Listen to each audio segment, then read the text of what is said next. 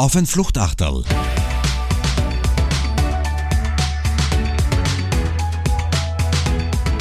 Mit Alexander Raffiner.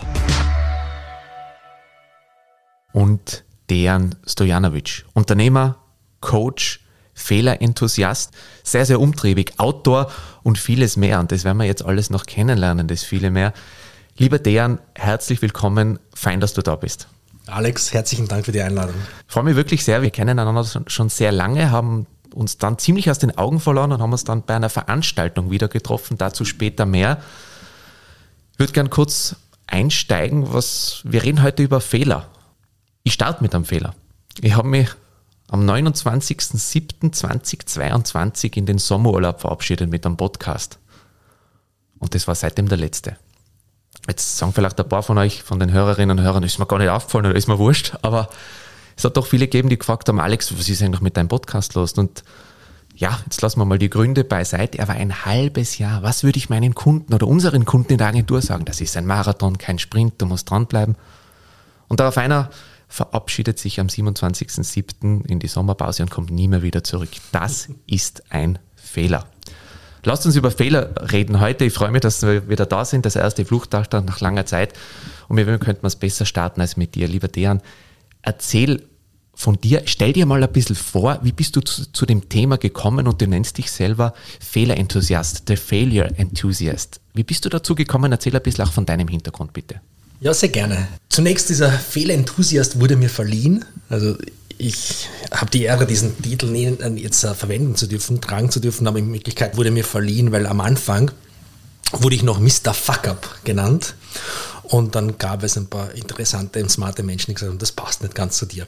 Ich komme auf das auch vielleicht gleich dann zu sprechen. Also zu mir, ich bin Jurist und äh, bin auch bis zur Rechtsanwaltsprüfung gekommen und zeitgleich hatte ich damals eine Idee, eine neue Geschäftsidee in, in, in dieser Startup-Welt, einmal einzutauchen, die, die, den Automobilhandel zu revolutionieren mit einer digitalen Plattform und habe diesen mutigen Schritt gewagt und getätigt, die Juristerei zu verlassen und mich als, als Unternehmer zu verwirklichen. Ja, ich war in der Automobilbranche. Alex, da haben wir auch schon zusammengearbeitet. Danke vielmals dafür noch.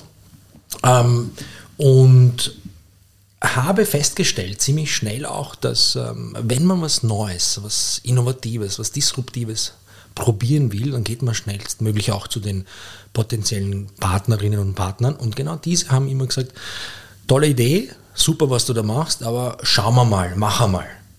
Und das hat mich halt schon gewurmt und geärgert. Wie, wie soll Innovation entstehen, wenn nicht gemeinsam? Gemeinsam ausprobieren und dann gemeinsam sehen, äh, wie, wie, wie, uns, wie wir uns weiterentwickeln können. Sondern immer dieses Schauen wir mal. Und habe festgestellt, naja klar, auch diese Unternehmen, mit denen ich zusammenarbeiten wollte, hatten noch irgendwo eine Angst, sich zu blamieren, Angst zu scheitern, Angst mit irgendeinem neuen Startup, das, das daherkommt, zu arbeiten und auf die Nase zu fallen und eventuell ihre Marke zu beschmutzen. Das war damals noch viel mehr, als es heute der Fall ist.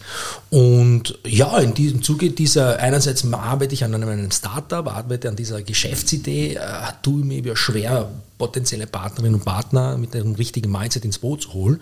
Und so gab es einmal einen Netzwerkabend, wo wir auch über dieses Thema Fehlerkultur, Mutkultur, Scheitern und so weiter gesprochen haben und gesagt haben, lass uns da was in, in Österreich machen und haben äh, von, von einem kleinen Event damals noch in Mexiko gehört, das sich Fuck Up Nights hi, hi, äh, nannte. Und äh, meine Kollegin Salome Wagner und ich, die die ersten drei Jahre noch jetzt äh, bei mir war, mit mir das äh, gestartet hat, wir haben gesagt, so jetzt sind wir die Ersten, jetzt holen wir dieses Thema Fehlerkultur ähm, auf die Bühne, jetzt präsentieren wir großartige Menschen, die authentisch sagen, das ist Teil des Erfolges gewesen und nicht das Ende. Und somit wollten wir unseren Beitrag leisten damals, um das Thema zu enttabuisieren. Long story short, das Startup gab es dann nach drei Jahren nicht mehr. Ähm, ich hatte noch vielleicht das Glück, kann man so sagen, dass ich ähm, ja, nach einem Aufenthalt in, in Amerika ähm, viele Kenntnisse gezogen habe, ausgestiegen bin aus dem Startup und dann drei Monate oder so circa drei Monate nach mir sind die ist das Founding-Team und äh, die Geschäftsführung gegen die Wand gefahren. Und Startup gibt es nicht mehr, was sehr schade ist. Aber ich als Mensch äh, habe reflektiert und habe mich gefragt, was waren die Gründe für uns? Und bin auf sehr spannende Punkte gekommen, über die kann man auch reden. Ähm, und habe mich immer mehr und mehr in das Thema Mutkultur und Lernkultur verliebt. Also Fehlerkultur, Scheiterkultur ist ja in Wirklichkeit nichts anderes, steht für Mutkultur und Lernkultur. Und mutig sein war eine meiner Erkenntnisse. Ähm, die ich dann nach, in dieser Phase des Reflektierens gezogen habe und gesagt, jetzt, jetzt werde ich nie wieder eine Angst vor dem Scheitern haben. Mutig alles probieren, was mir am Herzen liegt und einfach schauen, ähm, dass ich mich verwirkliche und dadurch, dabei auch einen Spaß habe. Und genau, und da, genau darüber wollen wir dann auch reden, okay. was du daraus gelernt hast. Und deren, du hast das gerade gesagt, äh, jetzt müssen wir es gerade ein bisschen aufbröseln. Du hast den vorgezeichneten Weg der Juristerei mhm. verlassen, mhm. ein Startup gegründet, von dem du heute sagst, du bist oder ihr seid grandios gescheitert, aber das war im Nachhinein ein großes Glück, weil es hat dich auf den Weg gebracht, auf dem du heute bist. Mhm. Und in dieser Zeit hast du schon damals die Marke, glaube, die ist 2012 in Mexiko entstanden, die Fuck Up Night ähm, nach Österreich gebracht. Äh, erzähl uns ganz kurz, was passiert auf so einer Fuck Up Night? Mhm. Also generell zu, zum Scheitern, du hast vollkommen recht, äh, wir sind grandios gescheitert, aber ich, nur für mich kann sagen, das war das Beste, was mir passieren konnte als, als Mensch, als Unternehmer. Warum? Weil, weil ich so viele Erkenntnisse, wie gesagt, Lernkultur. Einerseits habe ich rückblickend äh, festgestellt, ich war mutig, diesen vorgezeichneten, vorgezeichneten Juristenweg ähm, auszubrechen aus diesem Weg, was Neues zu probieren. Ähm, viele haben mir gesagt, ja, du bist doch der Harry Specter Österreichs, Wiens, der Jurist schlechthin, das macht Spaß. Ich hatte auch meinen Spaß, aber trotzdem dieses Hamsterrad zu verlassen, um etwas Neues komplett Verrücktes zu probieren, das schaffen nicht viele, das trauen sich nicht viele und ich habe für mich feststellen können, rückblickend, ich habe mich getraut. Das heißt, das ist halt schon auf jeden Fall ein tolles Gefühl gewesen und dann, was ich, als, was ich gelernt habe, war einfach äh, grandios. Und darum kann ich sagen, diese Learnings habe ich verwenden können, um an meiner Fähigkeiten, an meinen Fähigkeiten als Unternehmer zu arbeiten und zu wachsen und glaube, dass ich heute hier bin, äh, dank auch diesen Fehlers. Und ähm, was passiert bei den Fuck Up Nights? Was passiert bei den Fuck Up Nights? So. Die Fuck Up Nights sind, ähm, du sagst es richtig, das war eine, eine kleine Community in Mexiko, die, die auf diese Idee gekommen ist ähm, im, im, statt immer nur über Erfolge zu sprechen bei Netzwerkveranstaltungen, einfach mal das Umgekehrte zu suchen und, und Leute auf die Bühne zu stellen, die auf die Nase gefallen sind was, ist, was wollte man erreichen, was ist schiefgegangen, was, ist, was habe ich falsch gemacht, ist ja immer so ein bisschen das Motto. Und was habe ich daraus gelernt. Wir versuchen ganz streng zu verhindern, ähm, dass irgendwie eine, eine, Schulzuweisung im Raum steht, also Blaming, Fail, äh, Fingerpointing, andere sind schuld, sonst hätte ich es ja geschafft. Da lernt man ja nichts draus, das ist ja ganz einfach. Und genau dieses europäische Mindset will ich ja verhindern, indem ich auch äh, darauf Wert lege, dass die Leute wirklich aus der Ich-Perspektive sprechen. Also wir haben zwei bis drei, drei bis vier Sprecherinnen und Sprecher, die auf der Bühne stehen, die binnen zehn Minuten so ein Fucker präsentieren. Sie werden vorab von mir gecoacht, um in zehn Minuten sowas äh, präsentieren zu können und auf den Punkt bringen zu können. Ähm, meistens sind es Menschen, man meint es sagen zu müssen, Menschen, die eher erfolgreich sind. Aber genau das ist ja der Punkt. Sie sind gerade deshalb erfolgreich, weil sie selbst vielleicht auf die Nase gefallen sind, weil sie, weil sie das reflektiert haben, das Wissen genommen haben und das als Basis für den späteren Erfolg. Und das ist ja genau der Punkt. Wir wollen erreichen, dass wir das Thema generell enttabuisieren. So schlimm ist es gar nicht, wenn wir ehrlich sind. Ähm, die meisten, wenn nicht sogar alle erfolgreichen Menschen hatten irgendwo einen Hindernis, ein Hiccup, ein Fuck-up, einen Fehler, äh, ein großes Scheitern, ein kleines Scheitern. Das, was sie aber ausmacht, ist, dass sie im Vergleich zu anderen es nehmen, daraus lernen und es dann besser machen. Und Alex, wenn ich ehrlich bin, deine Sommerpause ist vielleicht auch dann in ein paar Jahren rückblickend vielleicht genau der Moment, wo du sagst, es war genau richtig, damals auch nicht da weiter zu pushen, sondern natürlich zurückzukommen nach einer längeren Sommerpause. Und ähm, das ist eigentlich die Message bei uns.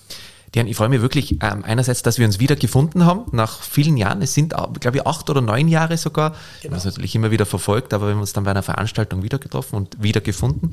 Ich freue mich, dass du der erste Gast bist, auch ähm, heute, weil statt auch jetzt unmittelbar mit einer zweiten Company und ich habe natürlich, ich würde es nicht auf die Website schreiben, aber so Dinge wie Unsicherheit und, und gewisse Gedanken, was könnte mir denn da passieren, habe ich natürlich auch. Vielleicht können wir dann auch noch ein bisschen drüber mhm. reden.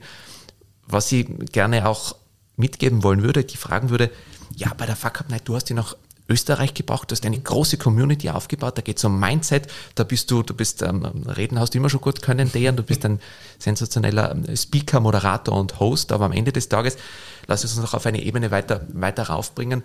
Fuck-up ist in erster Linie Mindset und Community, aber was dahinter steht, ist viel, viel mehr. Mhm. Du hast eine Mission und wenn du deine Mission ähm, wahrscheinlich beschreiben würdest oder was man immer wieder findet, ist die Etablierung einer positiven Unternehmenskultur. Du bist als Coach, du bist als Trainer, auch in großen Corporates ähm, und, und, und weltweit auch im Einsatz.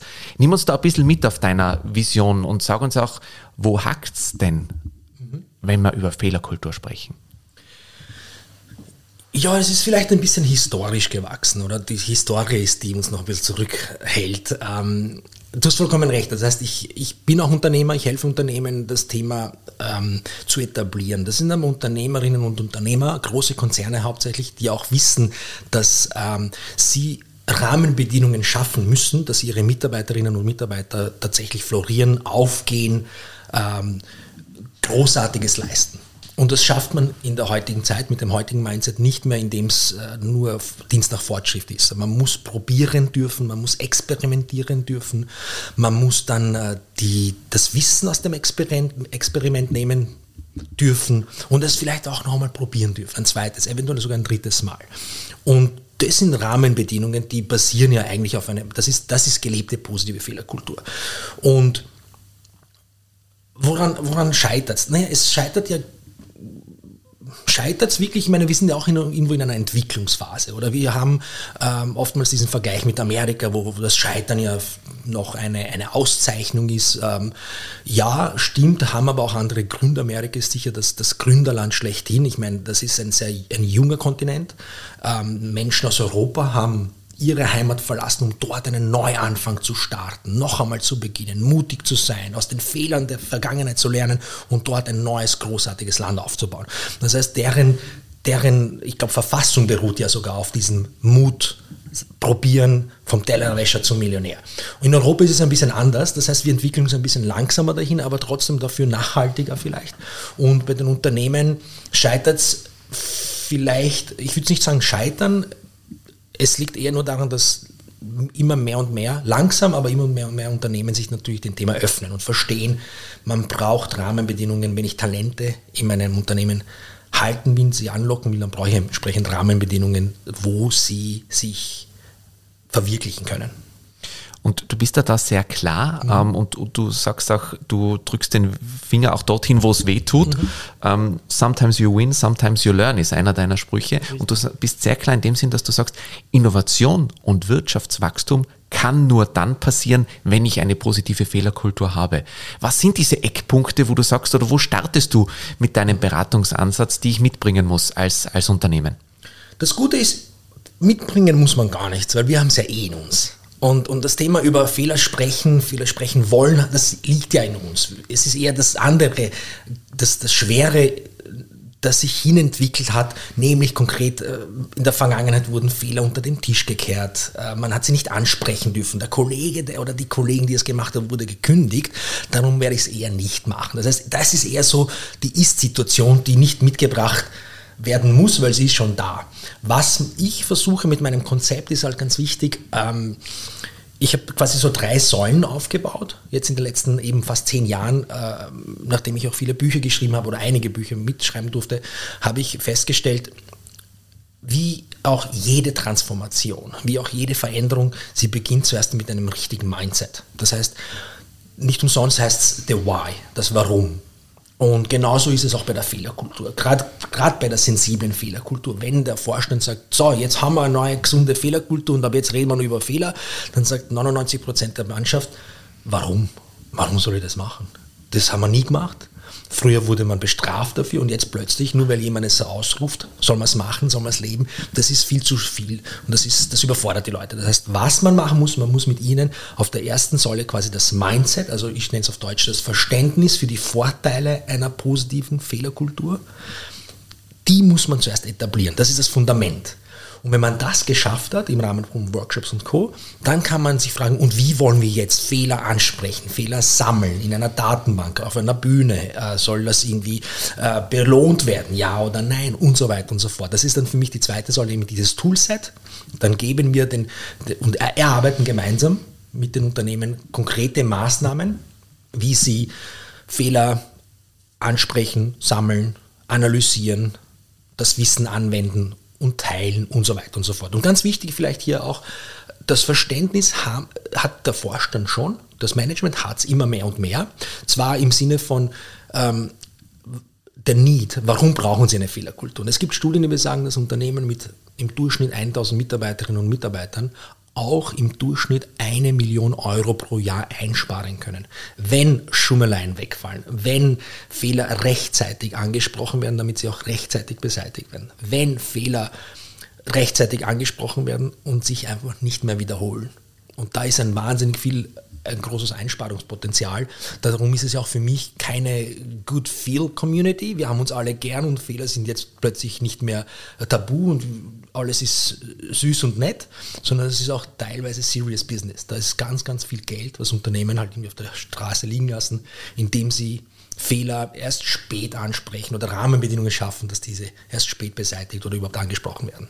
Und idealerweise Fehler nicht nochmal machen. Wie oft darf man den gleichen Fehler nochmal machen, deren? Im Prinzip, Im Prinzip, only a fool makes a mistake twice, heißt das doch, oder? Also ich glaube, man sollte schon nach dem ersten, maximal nach dem zweiten Mal äh, den Fehler dann auch nicht mehr wiederholen. Aber dafür braucht es halt Rahmenbedingungen. Ja? Nicht der Mensch ist schuld, der diesen Fehler gemacht hat, sondern es ist vielmehr auch die, die komplette Unternehmenskultur. Wie sind die Rahmenbedingungen? In welchem Umfeld lebe ich? Äh, Psychological Safety.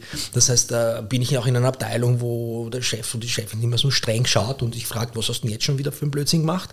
Oder ist es eine vorgesetzte Person, die sagt, danke für die Information, du warst doch beteiligt am Fehler, wie meinst du, könnten wir diesen jetzt schnellstmöglich beseitigen? Da sind Welten dazwischen. Und das eine enables, das andere verhindert sie ja. Aber deren, ja, und ich weiß, dass ihr dann mit einer sehr ähm, zehn Jahre Erfahrung sehr detaillierten Toolbox, Prozessen, Meetingkultur und so on in die Unternehmen reingeht. Aber die Basis, wir reden hier über Leadership, Dayan, oder? Das ist eine Führungsaufgabe, diese Rahmenbedingungen, die ich vorgebe. Sowohl als auch. Das ist ein guter Punkt, Alex. Ja, du musst das vorleben, walking the talk. Also nur zu verlangen ist definitiv zu wenig. Ganz im Gegenteil, nur zu verlangen, aber es sich nicht selbst vorzuleben, ist sogar kontraproduktiv. Das ist, das ist äh, Fakt. Und Gott sei Dank sind die Unternehmen, mit denen ich zusammenarbeiten darf, von Mercedes-Benz, Leasing Deutschland, Danone oder auch äh, Böhringer Ingelheim zum Beispiel, morgen auch gleich der Termin, die verstehen das schon richtig und die wollen es vorleben. Sie sagen, das ist ein Call to Action, aber den können wir nicht nur verlangen, sondern den müssen wir vorleben. Umgekehrt aber gab es ähm, eine Studie, die ich gemacht habe, oder eine kleine Umfrage auf LinkedIn, wo ich mich gefragt habe, woher kommt denn die Angst des Scheiterns her? Und ich habe zwei Antwortmöglichkeiten gegeben. Einerseits die Angst, wie meine Idee, mein Projekt ausgehen könnte. Ich kann nicht in die Zukunft schauen und deshalb habe ich Angst, weil was ist, wenn es böse ist. Oder die alternative Antwort war, Antwortmöglichkeit war, oder, also weiß ich die, die Ungewissheit, wie es ausgehen könnte, oder die Gewissheit, dass und wie andere über mich urteilen werden. Und dann war das Ergebnis ungefähr, ich glaube, 78 Prozent Zweiteres. Und das hat mich zum Nachdenken angeregt und gebracht. Und ich habe ich hab für mich festgestellt, Moment einmal, das war jetzt keine Frage an die Lieder und die Führungskräfte, das ist generell in die Gesellschaft herausgegangen, die Frage. Und die Antwort ist eindeutig.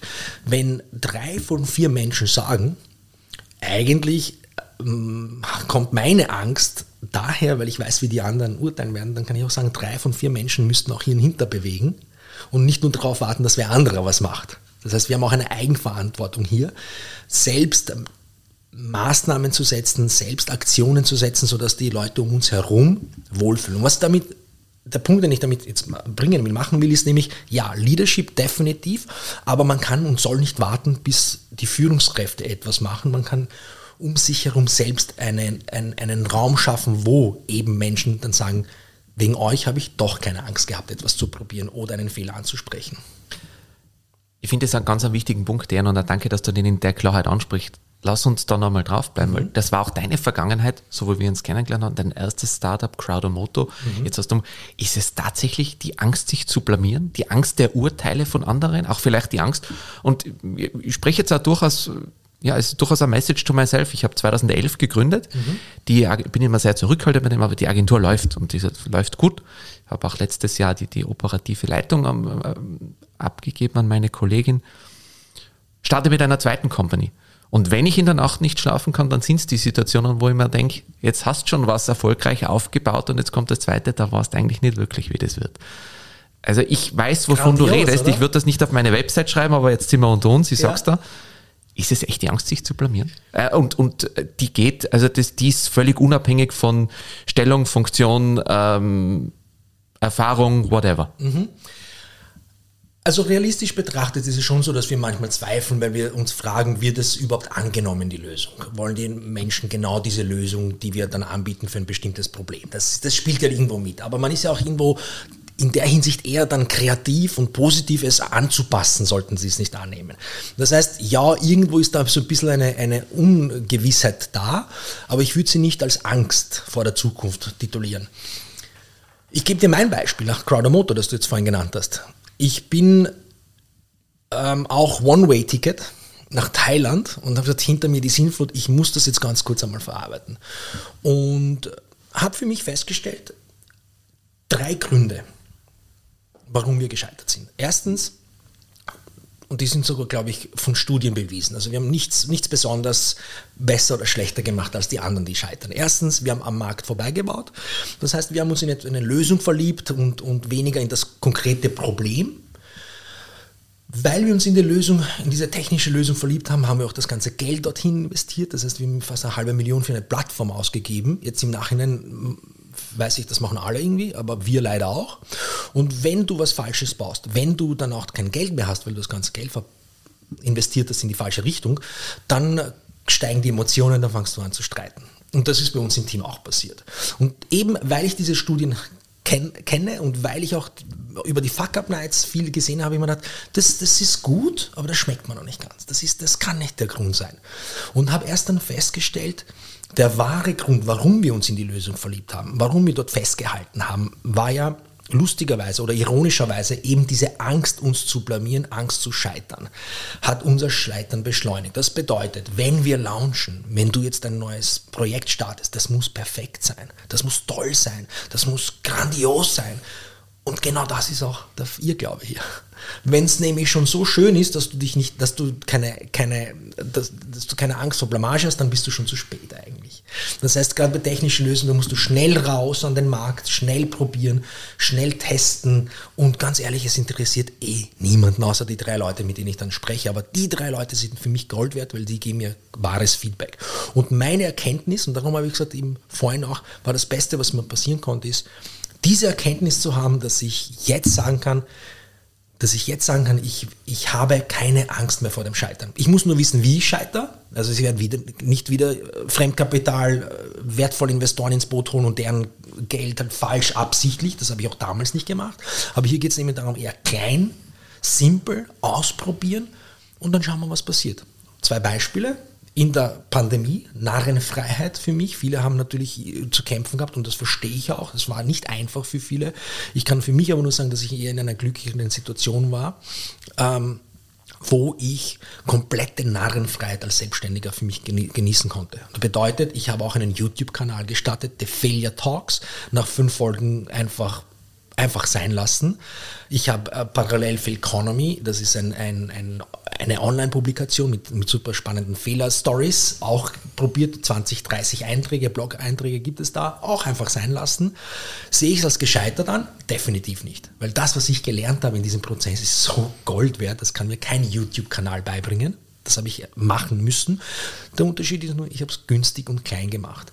Und ich bin jetzt sicher wieder daran, dass ich es aktivieren werde. Dann dauert halt meine Sommerpause ein bisschen länger. Aber, aber die Learnings, und die kann mir niemand nehmen und die Tatsache, dass ich es überhaupt probiert habe, das kann mir auch niemand nehmen. Das heißt, ich schaue in den Spiel und denke mal, deren, well done. Erster Punkt, lieber Dejan, danke für deine Offenheit, für deine gnadenlose Offenheit, auch mit dir selber. Zweiter Punkt, vielen Dank auch für die, für die, für die Einblicke und das Motivierende, dass du dann sowas sagst, dann habe ich es einfach sein lassen. Ja. Und dieses Ankündigen vorbei, oh, da kommt was Neues, äh, ich werde eine, eine eigene Location eröffnen ich habe noch nie, war noch selten in einem Seminarraum, den ich inspirierend und, und motivierend gefunden habe, weil man denkt, dann mache ich ihn einfach selber. Wir öffnen das noch im Februar und ich habe genau diese Gedanken. Wir haben jetzt viel an Verzögerung drin gehabt mit Infrastruktur und Möbeln und Co. Ausstattung. Aber ich habe gesagt, den, den mache ich erst auf, wenn er perfekt ist. Und ja. das ist noch nicht. Und das, also ich habe da sehr viele Déjà-vus von dem, was du gerade beschreibst. Wie gesagt, aber heute geht es nicht um mich und ja. um die neue Company, sondern um die und was wir mitnehmen können. Aber deine Sätze, ich habe es dann einfach sein lassen. Ich finde das einen ganz starken Satz. Du, darf ich nur ganz kurz auch ein Wort, was mir jetzt aufgefallen ist, das hast du heute zum ersten Mal verwendet, nämlich äh, du wartest, bis es perfekt ist. Ich habe so eine tolle, auch Corporate Fuck Up Nights. Also dieses Format der Fuck Up Nights mache ich unter anderem auch bei Firmen, weil es ein, ein durchaus genialer Eisbrecher für das Thema ist. Authentisch, da sind die Manager, Managerinnen und andere Kollegen und Kolleginnen auf der Bühne, die offen einmal erzählen. Das heißt, es ist nicht nur eine reine Keynote, ja, eh, die anderen machen es auch, sondern da wird wirklich das Thema mal vorgelebt. Und da hatte ich einmal eine Sprecherin und ganz ehrlich, noch nie hat mir so eine Geschichte so viel Kraft gegeben wie diese. Und du wirst lachen. Und ich glaube, die Zuhörerinnen und Zuhörer zu Hause auch. Es ging um eine, ich, ich sage es einmal jetzt in meinen Worten, versemmelte Prüfung, auf die dann nur ein Zweier bekommen wurde. Also mit, mit einem Zweier benotet wurde. Jetzt denkt sich jeder, äh, ein Zweier? Ein Zweier. Und du schmunzelst auch und wir haben alle geschmunzelt. Das ist aber nicht die Message hier. Es ging um was anderes und was Tieferes, nämlich die Brücke zur Perfektion. Und das, was diese Sprecherin damals, womit sie zu kämpfen hat und was sie analysiert und reflektiert hat, war einfach, sie wollte perfekt sein. Sie hat sich vorbereitet, sie wollte das äh, bestmöglich machen, es ist so wichtig und was werden die anderen denken, ich muss perfekt sein, Perfektion steht über allem. Und im Gespräch mit mir haben wir festgestellt, hat sie sogar festgestellt, und ich glaube, ich darf sie auch fast zitieren, dass, dass das Streben nach Perfektion das, das Rezept fürs Unglücklichsein ist. Weil das erreichen wir eh nie. Ich meine, das wissen wir. Lustigerweise steht das in allen äh, Quotes und Zitaten und Büchern und überall und trotzdem will jeder von uns perfekt sein. Und wir haben beide erarbeitet eine Alternative. Und die ist nicht der Blick nach vorne zu diesem unmöglich nie erreichbaren Ziel, sondern ein Blick nach hinten. Wenn ich heute etwas besser bin, als ich es gestern noch war, oder morgen etwas besser sein kann, als ich heute es bin, dann mache ich was ganz anderes. Dann, dann, das ist auf Englisch Striving for Excellence. Und das Lustige ist, mit jedem Blick nach hinten stelle ich fest, dass ich besser wurde. Manchmal schneller, manchmal langsamer, manchmal mehr, manchmal weniger. Aber das gibt uns tagtäglich Kraft und motiviert uns. Und jetzt wollen wir mehr, weil ich sehe meinen eigenen Progress, meine eigene Entwicklung und die motiviert mich, weil es ist greifbar.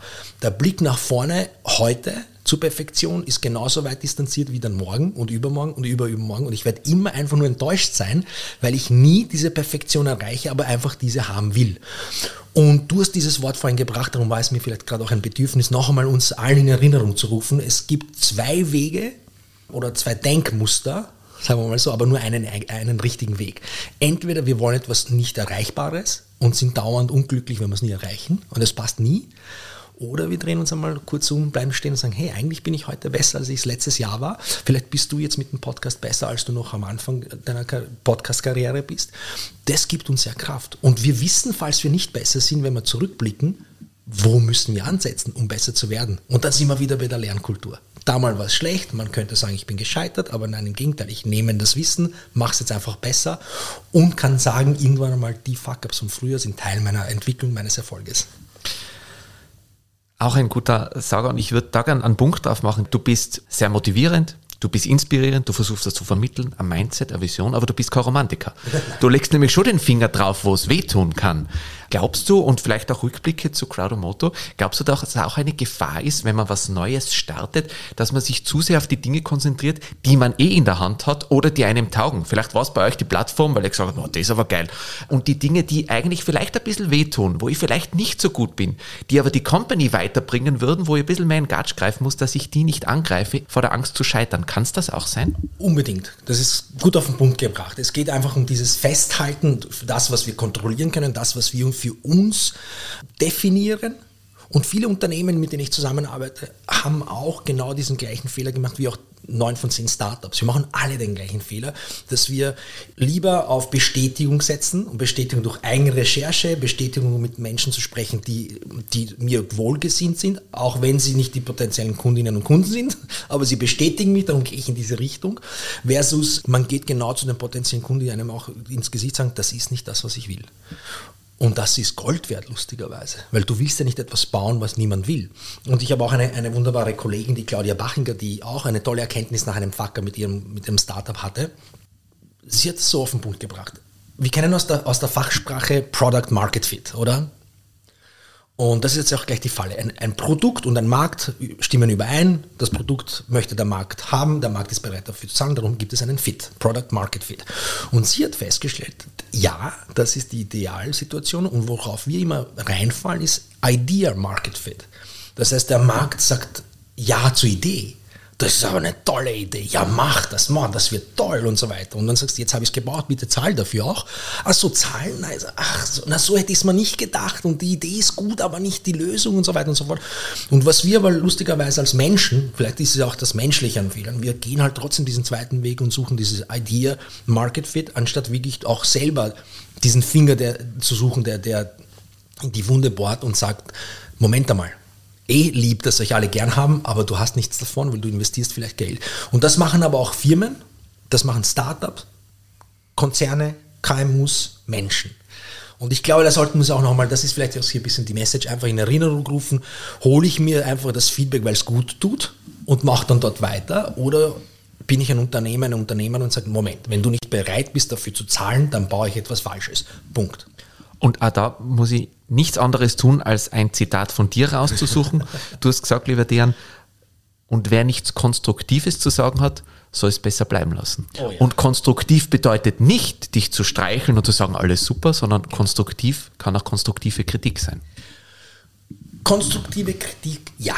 Aber lass uns ganz kurz vielleicht auch, meine, wenn ich darf, meine Zeit in Amerika hier ein bisschen auch reinbringen. Gerne, weil du hast, Entschuldige, dass ich dich unterbrich, weil du hast da, da gesagt, da gibt es durchaus kulturelle Unterschiede. Definitiv. Äh, nimm uns da noch ein bisschen mit und du, du ja. warst ja lange drüben auch in, in, in den USA. Genau, ich hatte das, das, das Glück dann auch ähm, über die Go International Initiative der Wirtschaftskammer auch rübergehen zu dürfen und war in so einem Programm, sagen wir mal so. Und ich habe ziemlich fest festgestellt, ziemlich schnell festgestellt, dort wartet niemand auf uns. Also ist ja wurscht, wo wir herkommen. Entweder du schwimmst sofort mit den Haien oder du beschwerst dich, weil alle so schnell und, und stark sind und du bist so schwach.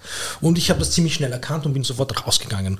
Und habe eine Sache das ist jetzt so ein bisschen auf dieser Zwischenebene, ähm, festgestellt, während ich in Europa mich immer rechtfertigen musste, warum ich das tue, erklären musste, was die Vorteile, streiten musste, dass die, dass die Nachteile, die diese Person jetzt, die nichts mit dem Thema zu tun hat, diese Nachteile doch nicht so groß sind, weil es gibt mehr Vorteile, war es in Amerika viel einfacher. Der typische Amerikaner, Amerikanerin hat gesagt, entweder sehr spannend, das heißt, du schaffst Gruppenrabatte für neue Fahrzeuge, für Private. Also das, was Firmen mit Flotten bekommen, kriegst du hin unter uns Privaten. Entweder das ist super, das möchte ich machen, oder das ist nichts für mich.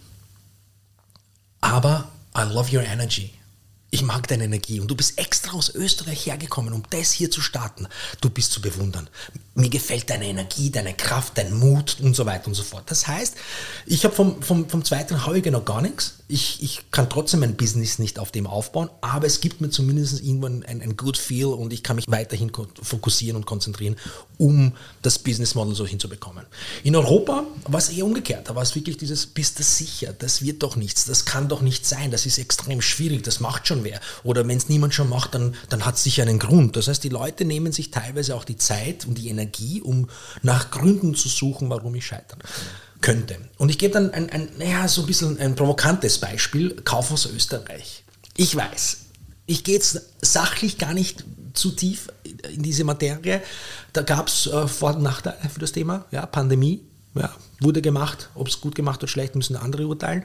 Aber was passiert ist, als es nicht nach Plan gegangen ist und als es nicht aufgegangen ist, Social Media, mhm. das ist ja eskaliert. In Österreich. Das ist eskaliert und vor allem die Kommentare waren zu 90 Prozent unter der Gürtellinie. Also Sachlichkeit gleich null, sondern nur Aggression und Attacke. Und ich habe mir gedacht, alter Verwalter, wenn ich jetzt ein Unternehmen neu jung bin und ein Unternehmen gründen möchte, und dann das hier lese und mir denke, na servus, wenn ich aber auf die Nase falle und mir genau das Gleiche droht, dann lass es gleich sein. Das ist ja so kontraproduktiv für unseren Wirtschaftsstandort in Österreich. Daraufhin, und jetzt komme komm ich zu diesem Zitat, daraufhin habe ich auf Clubhouse ziemlich schnell, damals gab es ja diese App, eine Runde einberufen und habe gefragt, wie geht Fehlerkultur in Österreich? Was ist gut, was ist nicht gut?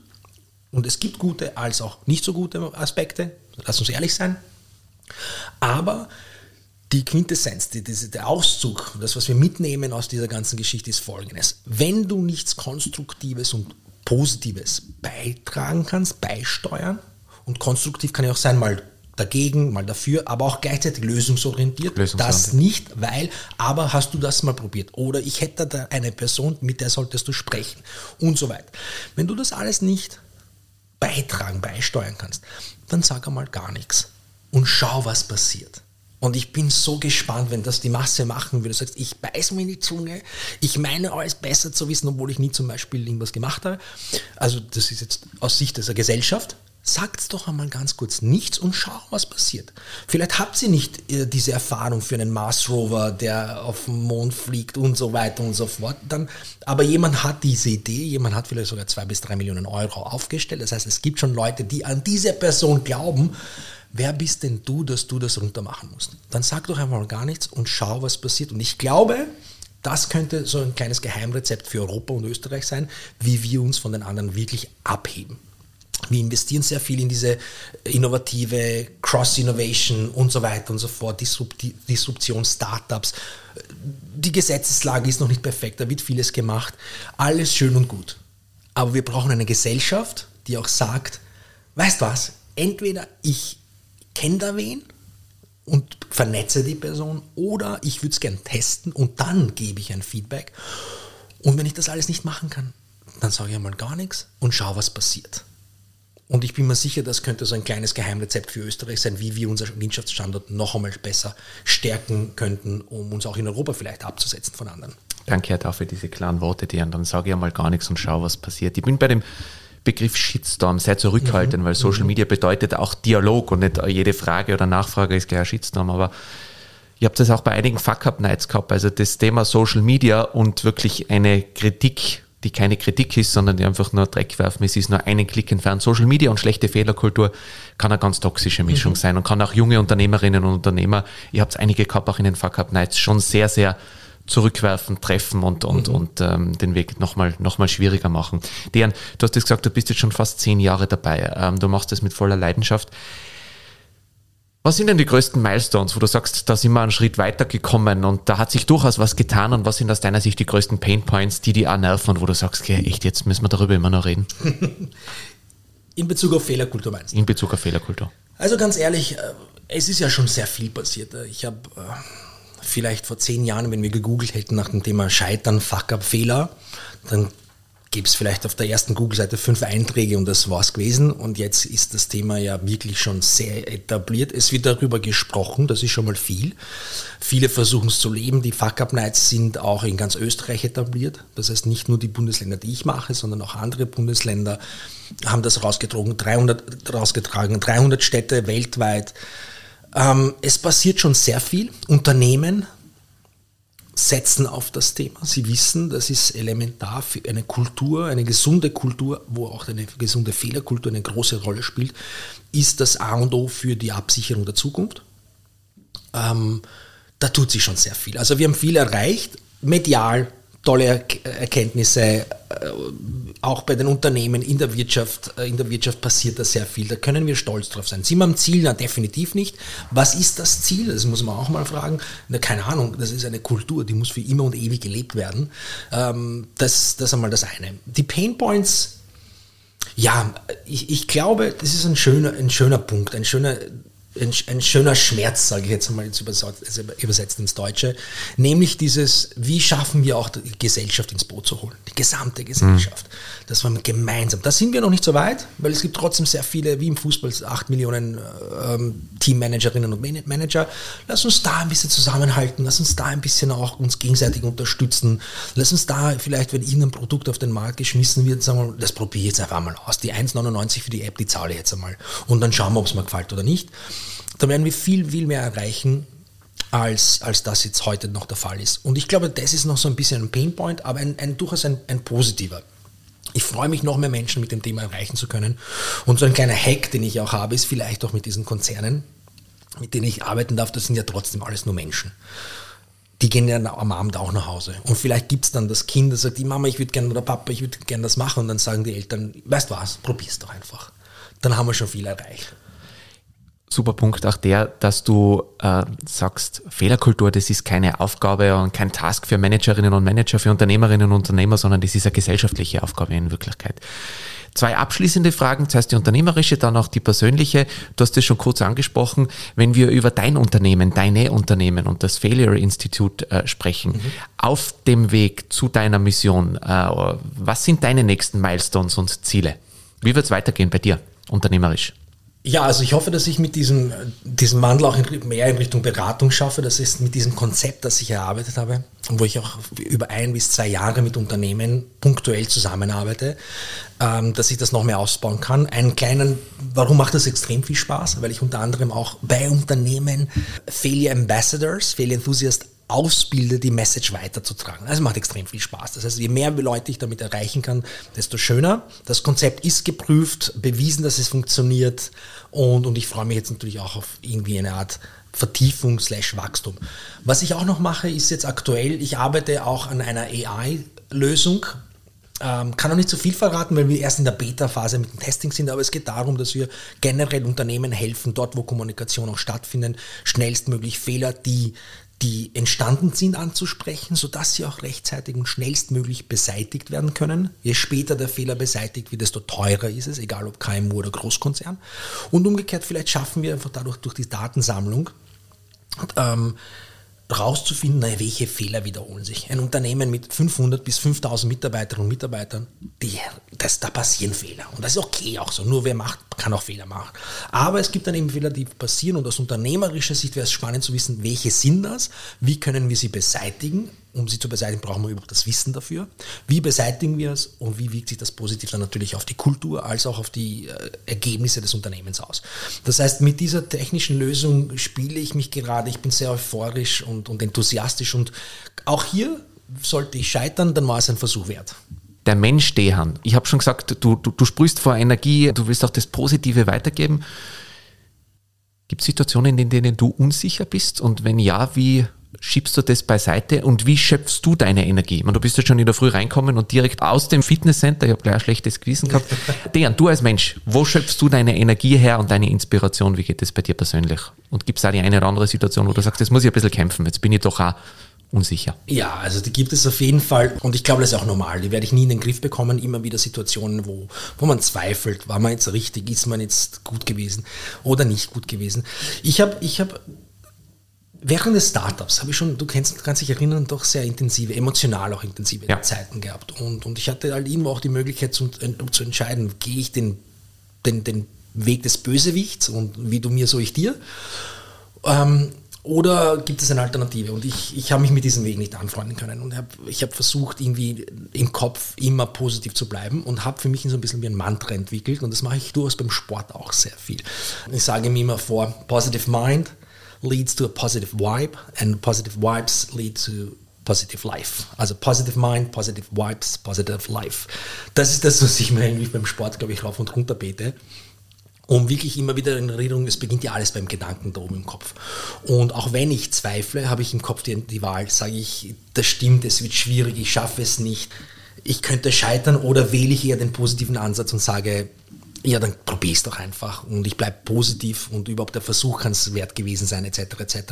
Und ja, ich bin oft auf die Nase gefallen, aber es tut halt einfach nicht weh. Das heißt, ich bin vielleicht abschließend habe ich damit gelernt zu sagen, ich habe Unsicherheiten, aber irgendwie vertraue ich an meine Fähigkeiten, ich vertraue an, an, an, an das Positive. Und, und ähm, wenn ich auf die Nase falle, dann tut es höchstwahrscheinlich weniger weh. Sodass ich jetzt nicht sagen kann, so verhindere ich die großen Schmerzen, weil es führt halt einfach nicht zum großen Schmerz. Danke dir, Dejan. Danke dir. Ich freue mich wirklich, dass wir uns nach acht Jahren wiedergefunden haben. Diesmal verlieren wir uns nicht aus den Augen, versprochen. Ich bitte, ich das würde mich, würd mich sehr freuen. Wir haben viel über Fehler geredet, jetzt sind wir unter uns, Dejan. Wir haben uns wieder getroffen nach acht Jahren bei einer Veranstaltung. In dem Fall, die durfte ich moderieren und da warst du als Gast da. Danach sind wir noch länger zusammengestanden. Jetzt ähm, ganz ehrlich, der aller, aller, allerletzte dreifache Averna Sauer. War der ein Fehler? Ich denke nicht, weil genau da, da, haben wir die Idee geboren, dass wir uns unbedingt hier beim Podcast treffen, oder? Perfektes also, Schlusswort. Also, also war das genau eine richtige dreifache Fluchtachtel was, oder? Bisschen mehr, Ein bisschen aber mehr. vielen Dank, dass du da warst und äh, freue mich auf alles, was noch kommt. Danke dir, Dejan. Danke dir vielmals auch. Und der gefreut. Fehler passiert mir nicht nochmal. Wir werden uns sehr bald wiederhören. Auf ein Fluchtachterl